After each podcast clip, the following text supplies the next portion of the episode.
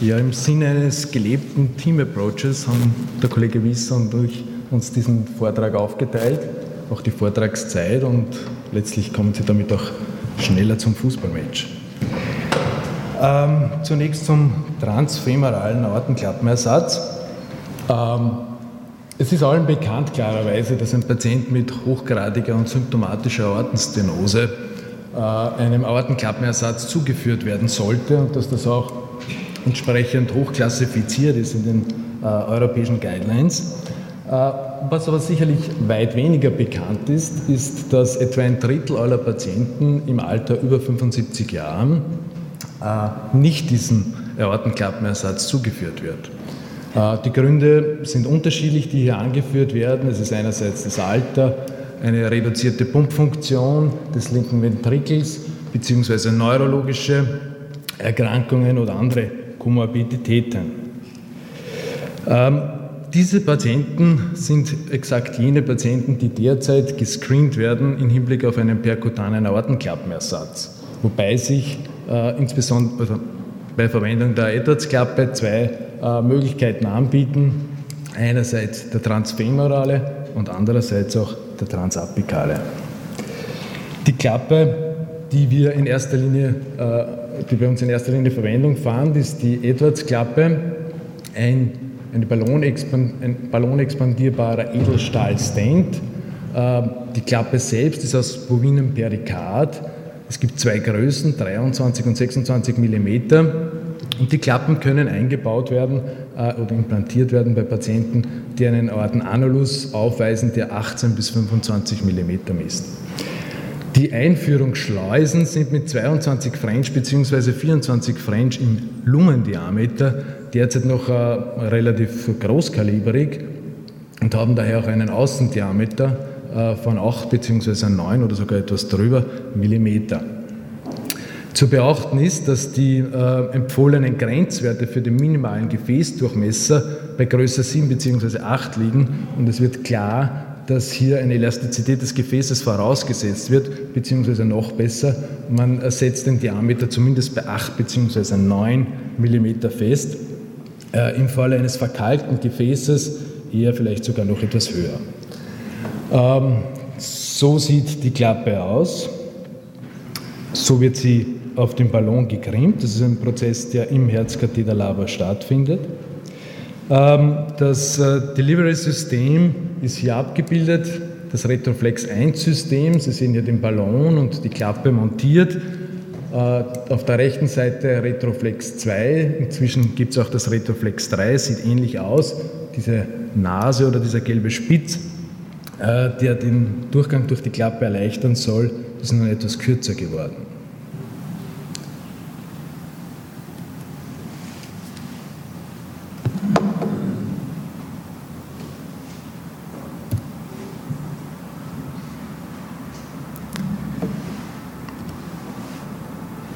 Computer aufgehängt.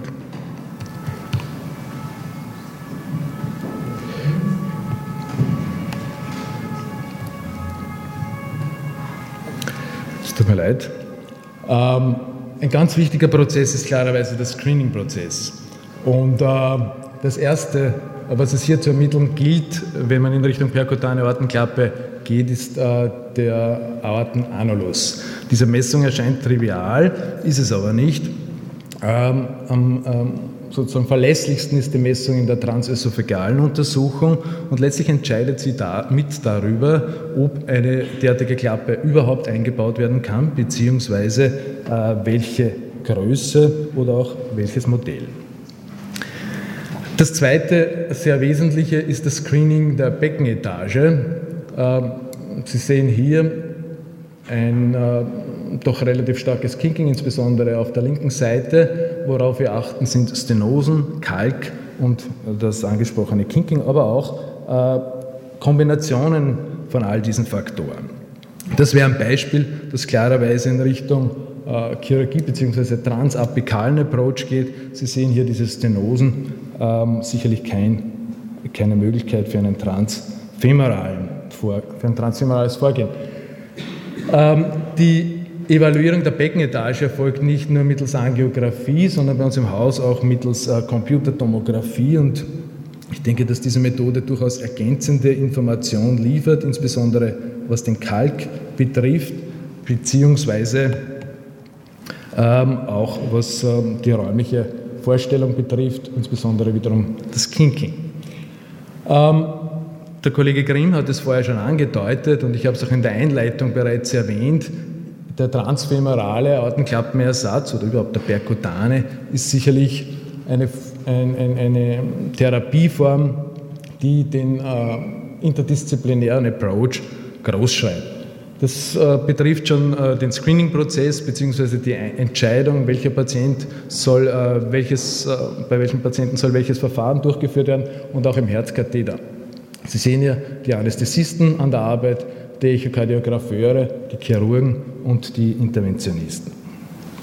Eine heiklere Phase im Rahmen der äh, Intervention ist sicherlich das äh, Rapid Pacing, welches notwendig dafür ist, dass der Ballon nicht disloziert, beziehungsweise auch der Ventrikel nicht gegen ein verschlossenes Ventil pumpt und damit entsprechend Stress erleidet. Ähm, wir sind jetzt schon beim Wechsel der Schleuse. Sie sehen hier das Kaliber ähm, einer, denke, 24 French-Schleuse in diesem Fall. Das heißt, es ist ein, ein, gewisser Durchmesser in den peripheren Abschnitten sicherlich, wie schon vorhin erwähnt, erforderlich. Ähm, in diesem Movie sehen Sie das äh, Vorbringen äh, der Klappe mit dem Retroflex-System. Hilfreich beim ähm, Überwinden des Aortenbogens ist die Tatsache, dass dieses, dieser Retroflexkatheter eine steuerbare Krümmung aufweist. Die Platzierung der Klappe ist ein heikler Vorgang, wo auch äh, die Ebene sorgfältig ausgewählt werden soll oder muss. Ähm, und die Platzierung erfolgt etwa so, dass zumindest die Hälfte der Klappe in den, bereits in den Ventrikel schaut denn bei der Implantation selbst wandert sie zumindest mit dem äh, derzeit verfügbaren System äh, leicht nach proximal. Die Klappenimplantation, Sie sehen hier auch an der Sonde, dass äh, hier bei uns das auch echokardiografisch kontrolliert wird. Äh, ein Idealfall, die Klappe äh, deckt in diesem Fall nicht die Koronararterien ab, was nicht zwingend notwendig ist, aber natürlich äh, bevorzugt wird. Wir haben keine Aorteninsuffizienz und hier angedeutet keinen Gradienten nach Implantation der Klappe. Eine gefürchtete, aber eigentlich seltene Komplikation ist ein Problem an den Koronararterien. Wir haben einen einzigen Fall, den habe ich hier angeführt. Äh, in diesem Fall sind nicht die Struts das Problem, sondern die Tatsache, dass bei einem verkalkten Klappenapparat Kalkschollen bis vor das Ostium äh, gedrängt werden können und in diesem, diesem Fall auch undulierend hier Ischämie verursacht haben. Ähm, das Problem konnte in diesem Fall interventionell mittels Stent gelöst werden.